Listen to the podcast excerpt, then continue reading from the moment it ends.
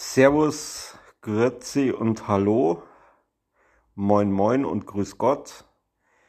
Das ist die siebte Ausgabe der Mordenpost vom 31. Mai 2021.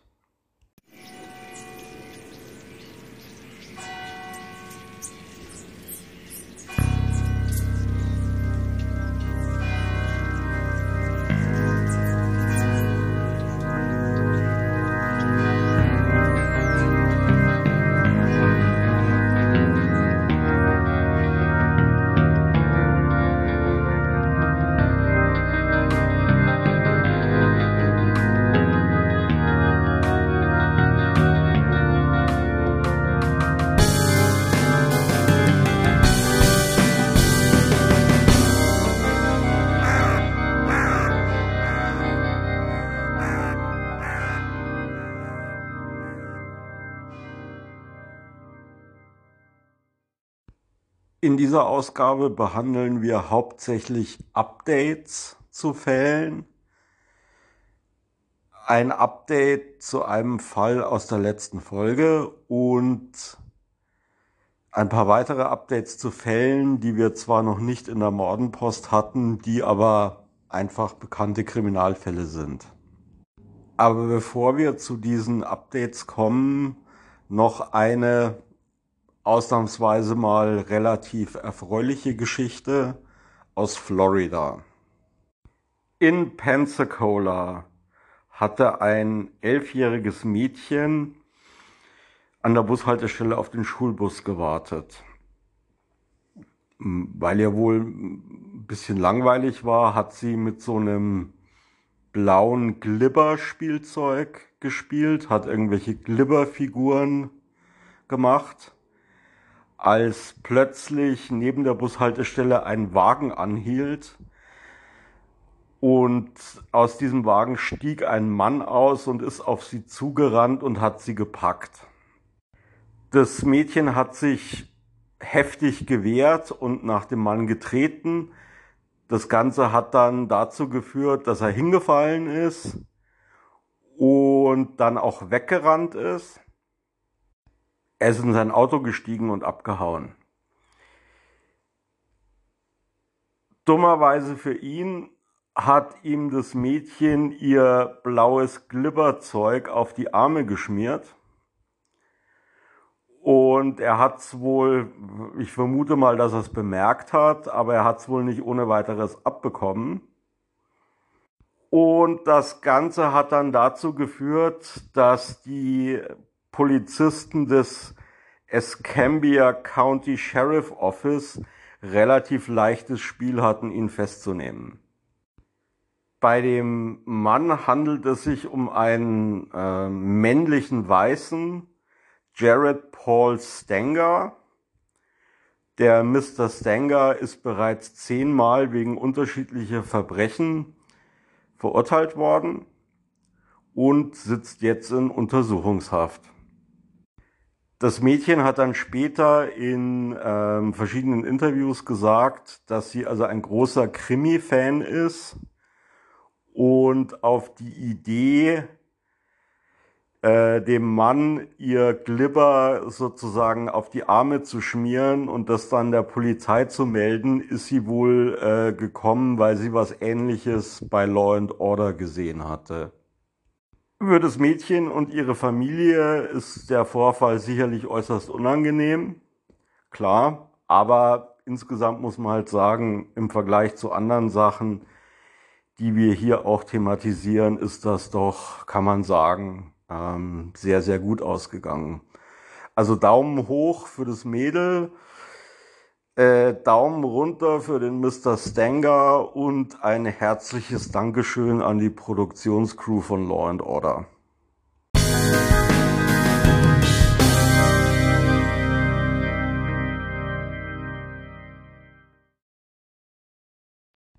Eher unerfreuliche News gibt's im Fall Viking Sally, den wir in der letzten Folge schon besprochen haben.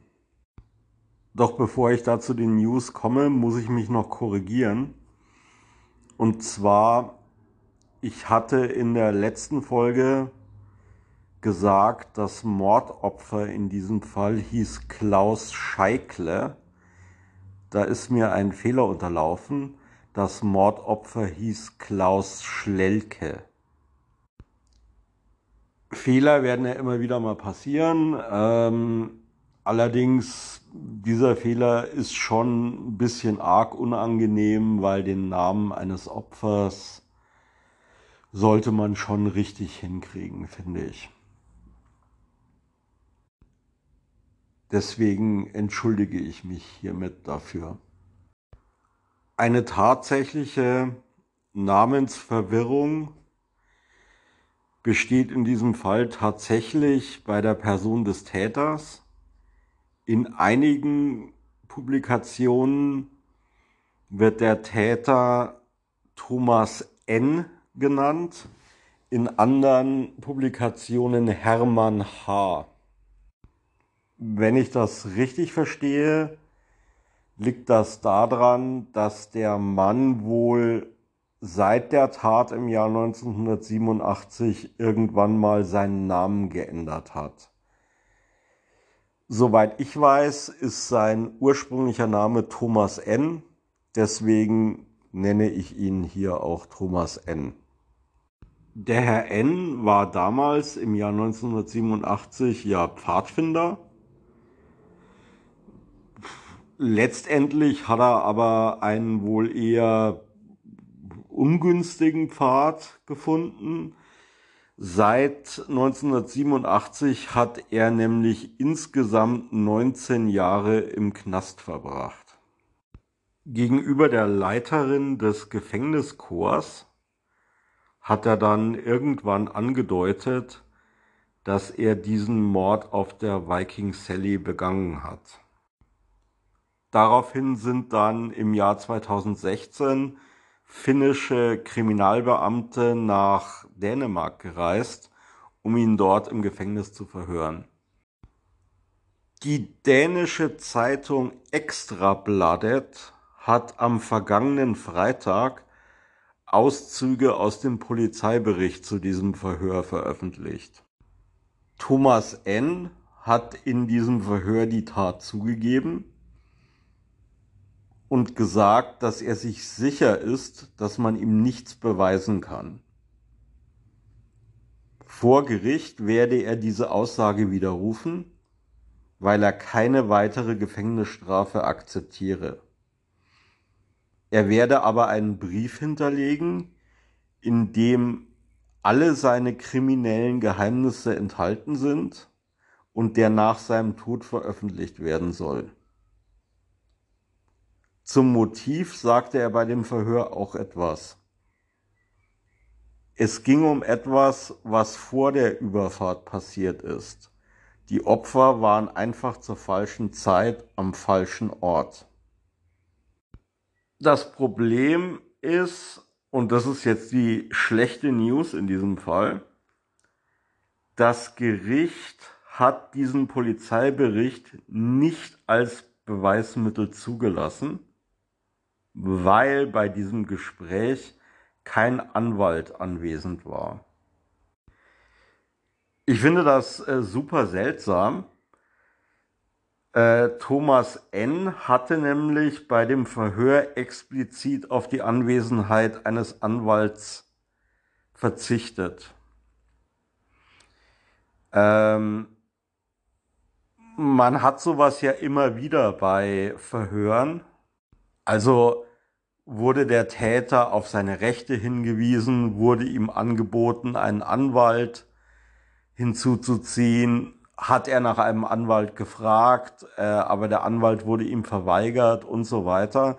Da muss man ja als Polizist extrem aufpassen. Ich verstehe es nur in dem Fall nicht, weil äh, wenn der auf die Anwesenheit eines Anwalts verzichtet hat, dann hat er ja Pech gehabt einfach. Oder die haben in Finnland zu diesem Thema extrem merkwürdige Gesetze. Vor Gericht streitet Thomas N. diese Taten nun tatsächlich ab, wie er in dem Verhör gesagt hatte, und er sagt, dass er mit früheren Aussagen nur provozieren wollte. Es gibt dann noch eine Zeugin, eine Ex von Thomas N., die er mal per SMS bedroht haben soll. Und in dieser SMS hat er durchblicken lassen, dass er wohl schon mal jemanden umgebracht habe. Seine Verteidigerin, eine gewisse Martina Kronström, hat dazu gesagt, er meinte ja gar nicht, einen Menschen umgebracht äh, zu haben, sondern er meinte, dass er irgendwann mal ein Tier umgebracht hat. Ob man das jetzt für glaubhaft hält, weiß ich nicht. Wie muss man sich das vorstellen? Hat er da irgendwie geschrieben, du pass auf, äh, ich habe ja schon mal eine Fliege erschlagen oder weiß ich nicht, einen Elefanten erwürgt oder klingt irgendwie wie eine komische Drohung. Und so ein Kind von Traurigkeit scheint der ehemalige Pfadfinder ja auch nett zu sein. Die Beweisaufnahme ist inzwischen abgeschlossen und die Plädoyers wurden auch schon gehalten. Die Staatsanwaltschaft in Person der Staatsanwältin Heidi Reblom fordert lebenslänglich der Anwalt der Nebenklage, der das überlebende Opfer vertritt, hat sich dem angeschlossen. Die Verteidigung fordert Freispruch. Also mit den spärlichen Informationen, die da jetzt verfügbar sind, sieht's irgendwie nicht so gut aus für die Anklage, glaube ich. Also über weitere Indizien oder Beweise weiß man halt nichts oder erfährt man zumindest nichts aus der Berichterstattung. Ähm, dass dieser Polizeibericht nicht als Beweismittel zugelassen wurde, ist sicherlich ein großes Problem für die Anklage. Ja, man muss halt jetzt auf das Urteil warten. Gell? Also in Finnland ist es anscheinend nicht so, dass am Ende der Hauptverhandlung ein Gericht ähm, direkt das Urteil gibt, nachdem sich zurückgezogen hat zur Urteilsfindung. In Finnland dauert sowas anscheinend immer etwas länger. Das heißt so überall, ja, das Urteil wird irgendwann in den nächsten Wochen erwartet.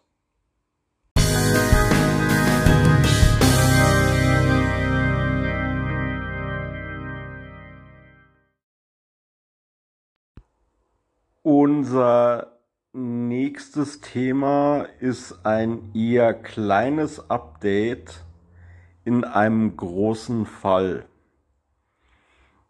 Und weil das so ein großer Fall ist, finde ich, dass es sich vielleicht lohnt, etwas ausführlicher darüber zu sprechen, weil, naja, wie ich schon sagte, es ist eben ein großer Fall und es kann durchaus sein, dass dieser Fall immer mal wieder thematisiert wird.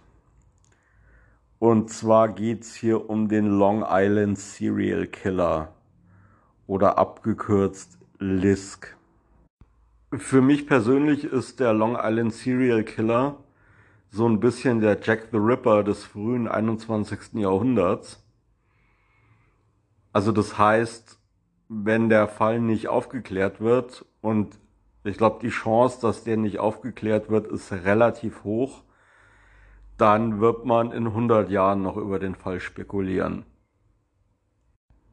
Es gibt da so gewisse vage und konkrete Parallelen zwischen den beiden Fällen. Also der Long Island Serial Killer hat genauso wie Jack the Ripper Prostituierte getötet. Und es wird über den Fall ähnlich heftig spekuliert und diskutiert, wie heute immer noch über Jack the Ripper ähm, spekuliert wird. bis hin zu Verschwörungstheorien. Also im Fall Jack the Ripper kennt ja, glaube ich, jeder irgendwie diese Royal Conspiracy Theory. Also dass Jack the Ripper diese Prostituierten im Auftrag der britischen Krone ermordet haben soll. Was würde ich jetzt mal sagen, eine der lächerlichsten Verschwörungstheorien ist, die jemals aufgestellt wurde, aber von vielen Leuten geglaubt wird. Im Fall von dem Long Island Serial Killer gibt's halt eine Theorie, auf die wir dann auch gleich zu sprechen kommen, die jetzt nicht so abwegig ist wie diese Theorie im Fall Jack the Ripper, aber die meiner Meinung nach auch zu viel Raum in der Berichterstattung einnimmt. Um was geht's überhaupt beim Long Island Serial Killer? Am 1. Mai 2010 verschwindet die New Yorker Escort-Dame Shannon Gilbert in Oak Beach auf Long Island unter ziemlich mysteriösen Umständen.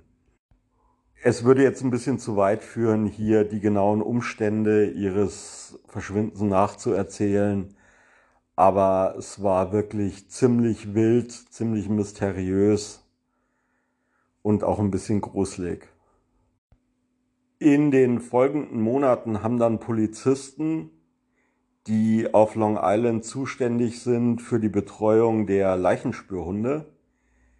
Die Gegend, in der sie verschwunden ist, so ein bisschen als Trainingsgelände und Auslaufzone für ihre Hunde benutzt. So nach dem Motto, naja, wir müssen mit den Hunden ja eh raus dann können wir das ja auch da machen, weil ähm, vielleicht finden wir ja was, beziehungsweise vielleicht finden die Hunde ja was. Am 11. Dezember 2010 findet dann einer der Hunde tatsächlich eine Leiche, aber nicht die von Shannon Gilbert. In den nächsten Tagen darauf findet ein Hund eine weitere Leiche und dann noch eine und noch eine. Insgesamt werden also erstmal vier Leichen gefunden. Alle Leichen werden identifiziert. Bei allen Leichen handelt es sich um Frauen. Bei allen Leichen handelt es sich um Escort-Damen die zwischen 2007 und 2010 verschwunden waren. Als die Polizei dann die Suche einige Meilen weiter östlich fortsetzt, findet sie Teile einer weiteren Leiche. Diese Escort-Dame war bereits 2003 verschwunden und bereits im Jahr 2003 wurden auch schon Leichenteile von ihr an einem anderen Ort, und zwar in Manorville, gefunden. Kurze Zeit danach findet man die Leichenteile einer weiteren Frau, von der auch schon Leichenteile in Manorville gefunden wurden. Und zwar im Jahr 2000, also ungefähr zehn Jahre zuvor. In der Nähe dieser Frauenleiche wurde dann noch die Leiche eines Kleinkinds gefunden. Als nächstes wird dann die Leiche eines bisher nicht identifizierten asiatischen Mannes gefunden. Und eine Woche danach werden noch zwei Leichen gefunden. Bei der ersten dieser beiden Leichen handelt es sich vermutlich um die Mutter des zuvor gefundenen Kleinkinds, bei der anderen Leiche handelt es sich um die Teilüberreste einer Person, von der auch schon mal Leichenteile gefunden wurden, und zwar im Jahr 1996. Im Dezember 2011, also über ein Jahr nach ihrem Verschwinden, wird dann die Leiche von Shannon Gilbert gefunden. Das war's dann. Also ironischerweise wurde die Leiche der Frau, deren Verschwinden die Suche überhaupt ausgelöst hat, als letztes gefunden. Die Ironie erhöht sich dann noch etwas äh, dadurch, dass die Polizei davon ausgeht, dass Shannon Gilbert als einzige der gefundenen Personen eines natürlichen Todes gestorben ist. Alle anderen äh, der jetzt genannten Leichen, die gefunden wurden, ähm, da geht die Polizei davon aus, dass es sich um die Opfer eines Serienkillers handelt, der inzwischen unter dem Namen Long Island Serial Killer bekannt ist. Seit die Leichenfunde bekannt wurden, wird dieser Fall heftig diskutiert in der Presse, in einschlägigen Foren, in Podcasts und auf Social Media, wo immer man eben über solche Fälle diskutiert. Ähm, es gibt einige Verdächtige und einige Theorien und Streitigkeiten. Zum Beispiel die Frage, ob Shannon Gilbert wirklich eines natürlichen Todes gestorben ist oder ob sie nicht doch zu den Opfern zu rechnen ist. Und manche Leute vertreten auch die These, dass nicht alle Opfer von derselben Person getötet wurden, dass es äh, verschiedene Täter gab, die da am Werk waren, mh, die ihre Opfer nur halt alle im gleichen Gebiet entsorgt haben. Als Indiz dafür, dass es verschiedene Täter gibt, wird immer angeführt, mm, dass es ja durchaus unterschiedliche Auffindeorte gibt, dass äh, manche der Leichen zerstückelt waren, während andere Leichen nicht zerstückelt waren Das Ganze lässt sich aber auch einfach damit erklären, dass der Täter äh, mit der Zeit immer nachlässiger wurde. Also soweit man das rekonstruieren kann, sind die Opfer, die zerstückelt wurden, durchweg die auf der Zeitleiste früher ähm, sich befindenden Opfer. Und es kann durchaus sein, dass der Täter bei seinen ersten Morden die Leiche zerstückelt hat und die Leichenteile an verschiedenen Orten versteckt hat. Und als er dann bemerkt hat, dass ihm offensichtlich keiner auf die Spur kommt, hat er dann gedacht, naja, es ist nicht wirklich der Mühe wert, ähm, die Leichen zu zerstückeln, sondern ich kann sie auch einfach im Ganzen irgendwo entsorgen. Das ist ja durchaus ein Phänomen bei vielen äh, Straftätern, die viele schwere Verbrechen begehen und die nicht erwischt werden, dass die dann einfach im Lauf der Zeit sich denken, naja, mich erwischt ja sowieso keiner, also äh, muss ich mir auch gar nicht so viel Mühe geben. Und in manchen Fällen ist es ja auch genau das, was dann letztendlich Tätern zum Verhängnis wird. Viele Leute gehen davon aus, dass der Long Island Serial Killer ein Polizist sein könnte. Dafür gibt's einige mehr oder weniger überzeugende Indizien. Und die Vorstellung, dass ein Polizist ein Serienkiller sein könnte, ist jetzt nicht 100% abwegig. Also man denke da an den Golden State Killer. Der war ja auch Polizist, wenn auch nur wenige Jahre, aber er war Polizist. Ich persönlich bin von diesen Indizien nur begrenzt überzeugt. Aber Es gibt tatsächlich in der Liste der Tatverdächtigen, die über die Jahre hinweg präsentiert wurden in der Presse, jemanden, der tatsächlich ein Polizist ist oder vielmehr ein Polizist war. Und der ist auch anscheinend für sehr viele Leute ihr Lieblingstatverdächtiger. Und zwar geht es hier um James Burke, den ehemaligen Polizeichef von Suffolk County. Suffolk County liegt auf Long Island. Der Mr. Burke war bekannt als ziemlich korrupter Cop, der auch durchaus einen Hang hatte zum Umgang mit Prostituierten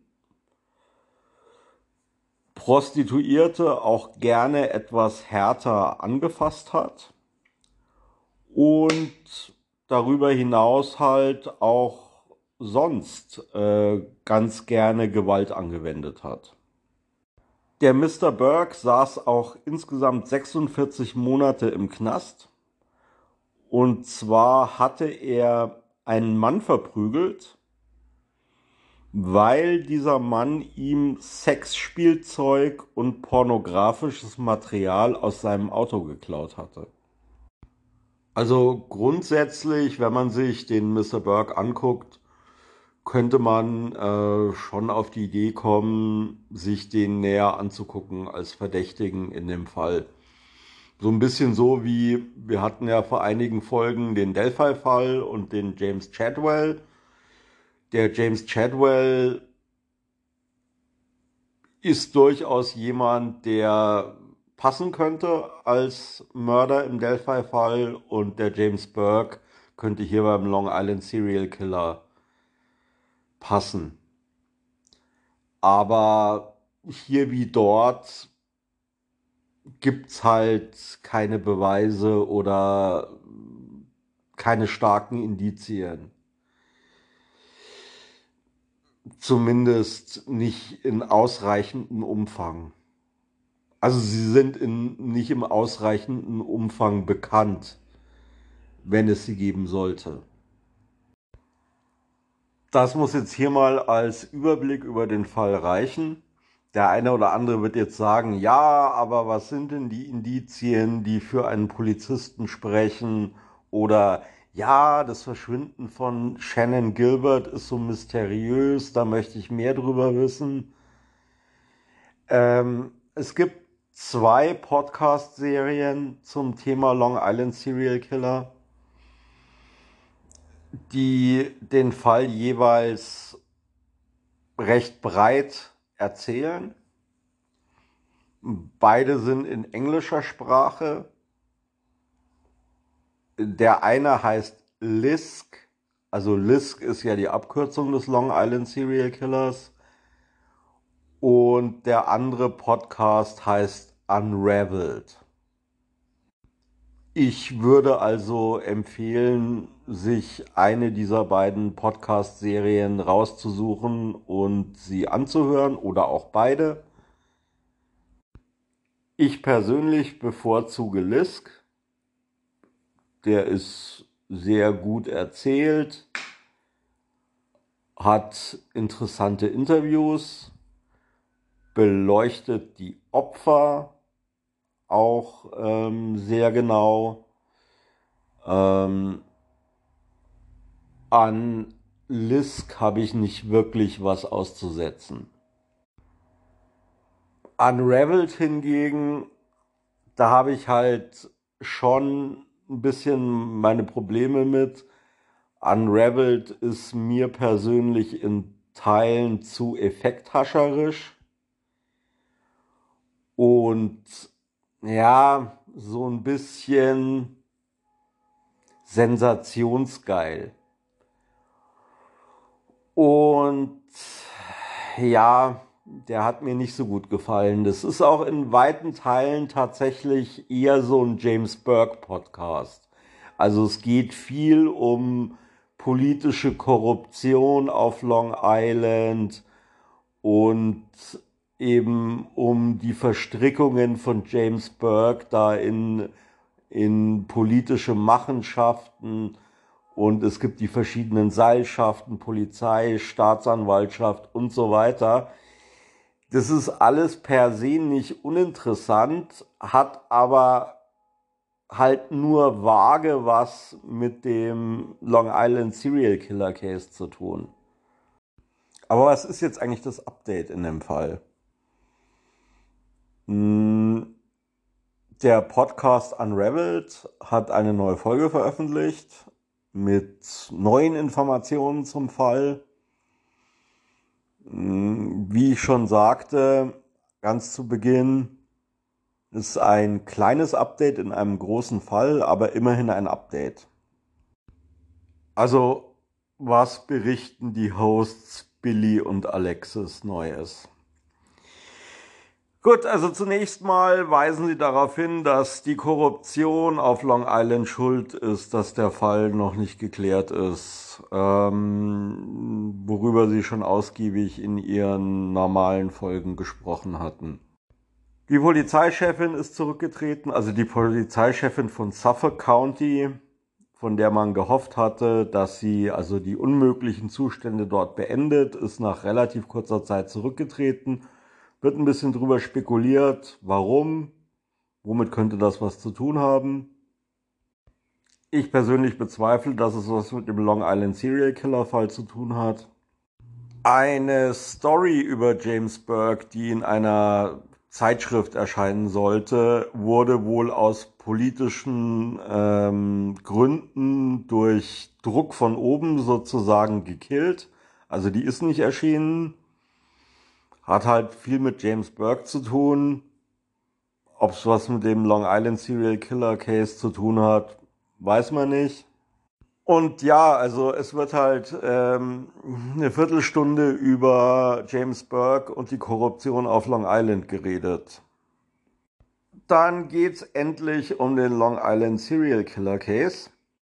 Und zwar um die Webseite, die die Polizei zu dem Fall eingerichtet hat. gilgonews.com, falls es jemanden interessiert. Ähm, es geht hauptsächlich darum, dass auf der Webseite bestimmte Informationen versteckt sind oder waren. Es gibt da einen Gürtel, der auf einer Pressekonferenz als Beweismittel vorgestellt wurde. Und diesen Gürtel kann man sich auch auf der Webseite angucken. Im Zusammenhang mit diesem Gürtel ist auf der Webseite der Name Barnes aufgetaucht. Ich glaube, der stand irgendwie in der URL oder so und wurde dann entfernt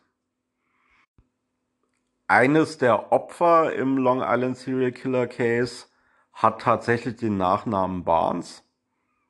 Also spekulieren der Billy und die Alexis, dass dieser Gürtel was mit diesem Opfer zu tun hat. Dann finden die beiden es seltsam, dass die Shanann Gilbert als Opfer auf der Webseite auftaucht in der Opferliste, obwohl die Polizei ja sagt, äh, dass die Shannon eines natürlichen Todes gestorben sei und dass sie kein Opfer des Serienkillers ist. Ein, wenn man so will, anerkanntes Opfer des Long Island Serial Killers hingegen fehlt auf der Webseite. Und zwar ähm, unter den Opfern waren ja auch Mutter und Kind, also ein Kleinkind und ein weiteres Opfer, bei dem man davon ausgeht, dass es die Mutter dieses Kleinkinds war. Beide unidentifiziert. Und die Mutter fehlt. Das Kind ist da, die Mutter fehlt. Dann ähm, gibt es eine Unterseite, ich weiß jetzt gerade nicht genau, welche Unterseite das ist. Da findet sich in der URL die Formulierung No Gloves, also keine Handschuhe. Und ja, man weiß halt nicht, inwiefern Handschuhe eine Rolle spielen. Also gibt es irgendwie Handschuhe, die Beweisstücke sind in diesem Fall? Man weiß es nicht genau. Ist ein bisschen komisch. Das Ganze finde ich bis hierhin ehrlich gesagt eher mäßig interessant. Also ich denke, dass diese Merkwürdigkeiten im Wesentlichen den Umständen der Erstellung der Webseite äh, zuzurechnen sind. Also es ist ja bei Kriminalermittlungen immer so, dass die Polizei bestimmte Infos veröffentlicht, andere nicht. Und ich denke, es wurden einfach bei der Entwicklung verschiedene Versionen der Webseite gemacht. Ähm, und das Endergebnis ist halt einfach nicht perfekt gewesen. Ähm, also da kann man jetzt wild drüber spekulieren, was heißt es, wenn der Gürtel zu dem einen Opfer zugerechnet wird. Aber das ist halt nicht besonders produktiv. Dass die Shannon auftaucht, ja, ist ein bisschen merkwürdig, ja. Ähm, aber ist jetzt auch nicht irgendwie die absolute Sensation. Bisschen komisch, dass die Mutter nicht auftaucht. Sie ähm, erklären sich das dann selber damit, dass die Mutter von ihrem Auffindeort technisch gesehen in einem anderen Kreis ähm, gefunden wurde auf Long Island, also nicht in Suffolk County und dass sie deswegen nicht auf der Webseite ist. Ich weiß nicht, ob das eine ausreichende Erklärung ist, aber ich kenne das von verschiedenen Webseiten, ähm, dass man sich fragt, warum manche Infos drauf sind und andere nicht. Ähm, also ganz ehrlich, ich war jetzt ein paar Mal auf der Webseite vom BKA. Die Webseite vom BKA ist auch, wie man äh, in den USA sagt, a mess. Und auch Mai über die Handschuhe, da kann man spekulieren. Da wurden halt irgendwelche Handschuhe gefunden. Was das genau bedeutet, keine Ahnung. Aber am Ende gibt's dann doch noch äh, was Interessantes. Und zwar im Jahr 2003 ist in Brooklyn ein Mann namens Andrei Jamil Isaac verschwunden. Er wurde zuletzt gesehen, als er in einen Sportwagen eingestiegen ist.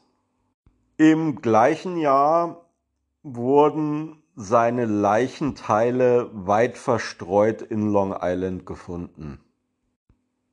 Der Billy sagt im Podcast, wenn man auf die Opferseite geht und äh, dann eines der Opfer auswählt und dann aus der URL den Namen des jeweiligen Opfers entfernt und durch den Namen Andre Isaac ersetzt, dass man dann auf eine sozusagen versteckte Seite kommt, in der beziehungsweise auf der Infos zu diesem Mann stehen.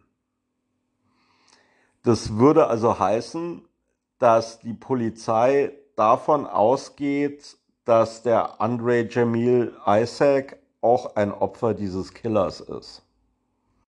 Es wurde wohl eine Seite für dieses Opfer erstellt, und dann hat man wohl entschieden, dass man das nicht bekannt geben will. Und äh, deswegen ist die Seite so nicht sichtbar. Ich habe das übrigens ausprobiert, ob das geht, ob man wirklich auf diese Seite kommt. Also ich habe es nicht hingekriegt. Entweder ich war zu doof dazu oder die haben das inzwischen gemerkt und haben die Seite ganz entfernt. Ja, also ich habe ja jetzt so ein bisschen unterschwellig an dem Billy und der Alexis und ihrem Podcast so ein bisschen ähm, ja, drauf rumgehackt. Aber, also, ich meine, äh, äh, Unraveled ist schon ganz cool als Podcast. Ähm, ich finde ihn, wie gesagt, halt nur ein bisschen äh, reißerisch und ich finde halt diese Verquickung zwischen dieser Long Island Korruptionskiste und dem Serienmordfall ja nicht so besonders interessant. Also man hätte sich da, glaube ich, besser entscheiden sollen, ob man jetzt spezifisch einen Podcast über das eine Thema macht oder über das andere. Ähm, das muss aber natürlich nicht jeder so sehen und ich kann auch verstehen, dass aus journalistischer Sicht da eine Verquickung auch so ein bisschen reizvoll ist, weil halt diese Korruptionsgeschichte in Verbindung mit Polizei, Polizei, potenzieller Tatverdächtiger, das ist ja sozusagen aus, aus journalistischer Sicht relativ charmant. Es ist halt nur nicht ganz mein Ding. Ich habe es mir jetzt aber ausreichend schön geredet, deswegen sage ich am besten Lisk und Unraveled hören.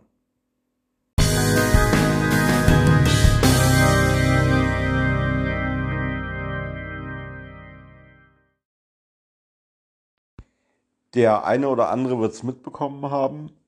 Im April hatte die Polizei das Kinderpornografie-Netzwerk Boystown, das im Darknet unterwegs war, gesprengt. Einer der vier Drahtzieher dieses Netzwerks, ein Deutscher, der in Paraguay lebt, soll nach Analyse von IP-Adressen in engem Kontakt mit Christian B. gestanden haben. Wir erinnern uns, Christian B., ein Deutscher, der in Kiel einsitzt und wohl mit Fug und Recht als Schwerverbrecher bezeichnet werden kann, soll laut der Staatsanwaltschaft in Braunschweig der Entführer und Mörder von Maddie McCann sein. Ich habe mir in den letzten Tagen nochmal diese ganze Christian B-Geschichte angeschaut. Also nachdem es damals diese Pressekonferenz gab, wurde über den Herrn B ja einiges spekuliert ähm,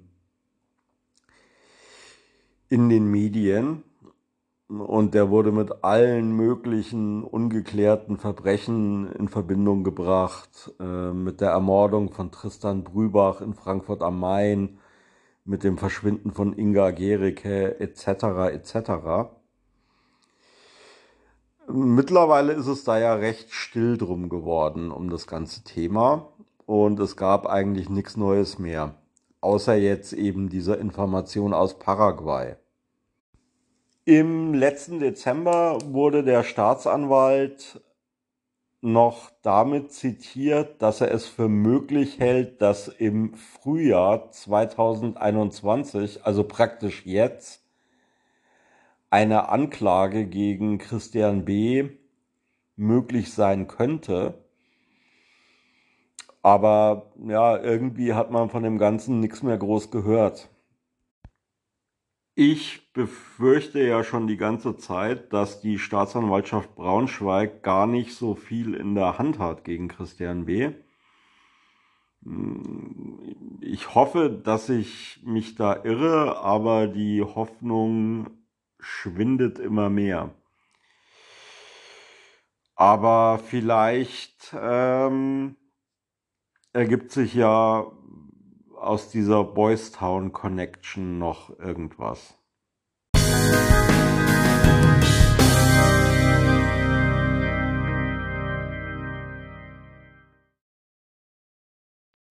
Jetzt zum Abschluss dieser Folge kommen wir noch zu einer Geschichte, die ich eigentlich schon seit ein paar Wochen auf der Liste habe, die es aber irgendwie nie in eine Folge geschafft hat. Und zwar die Leiche des Somerton-Manns wurde exhumiert. Der Somerton-Mann ist der berühmteste unbekannte Tote Australiens. Er wurde am 1. Dezember 1948 tot am Somerton Beach in Adelaide aufgefunden. Bei der Obduktion wurde eine damals unbekannte Substanz in seinem Körper festgestellt. Er wurde vermutlich vergiftet. Der Fall des Somerton-Manns ist ziemlich mysteriös. Zum Beispiel, es waren alle Etiketten seiner sehr hochwertigen Kleidung sorgfältig entfernt worden. Zweitens wurde in seiner Hosentasche ein kleines eingerolltes Stück Papier mit den Worten Tamam Shud gefunden das ist persisch und bedeutet so viel wie beendet oder das Ende. Dieses Stück Papier war aus einem Buch herausgerissen worden. Dieses Buch, aus dem dieses Stück Papier herausgerissen worden war, fand dann ein Arzt in seinem Auto. Er sagte, es wäre in das Auto hineingeworfen worden. Ich nehme an, es war ein Cabrio oder sowas. Das Buch war ein Gedichtband und zwar das sogenannte Rubaiyat des persischen Dichters Omar Khayyam. Äh, nebenbei bemerkt, ich entschuldige mich natürlich für alles Persische, was ich hier jetzt ähm, falsch ausspreche. Aber ich kann es halt nicht. In diesem Buch war, wie gesagt, genau diese Wortfolge herausgerissen worden im letzten Gedicht des Bandes. Auf der Rückseite des Buchs befand sich eine handschriftliche Eintragung, die aussah wie ein Code. Dieser Code wurde bis heute nicht geknackt. Außerdem war auf die Rückseite des Buchs eine Telefonnummer notiert die Polizei hat diese Telefonnummer natürlich nachverfolgt und festgestellt, dass es die Telefonnummer einer Krankenschwester ist, die in der Nähe äh, des Somerton Beach lebte. Diese Krankenschwester konnte sich das nicht erklären. Sie hat gesagt, sie äh, besaß eine Ausgabe dieses Buchs. Dieses Buch hatte sie aber während des Kriegs einem Soldaten geschenkt. Die Polizei nahm daraufhin an, dass es sich bei dem Toten eventuell um diesen Soldaten gehandelt haben könnte. Dieser Soldat ist allerdings später aufgetaucht und der hatte das Buch auch noch. Also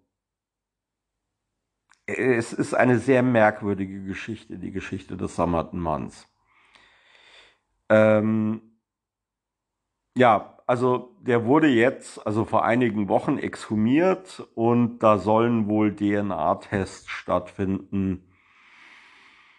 Vielleicht kann man da noch irgendwas herausfinden. Zumindest die Identität. Also Wer auch immer den Mann ermordet hat, das ist über 70 Jahre her. Also da wird man wohl niemand mehr vor den Kadi ziehen können für diesen Mord.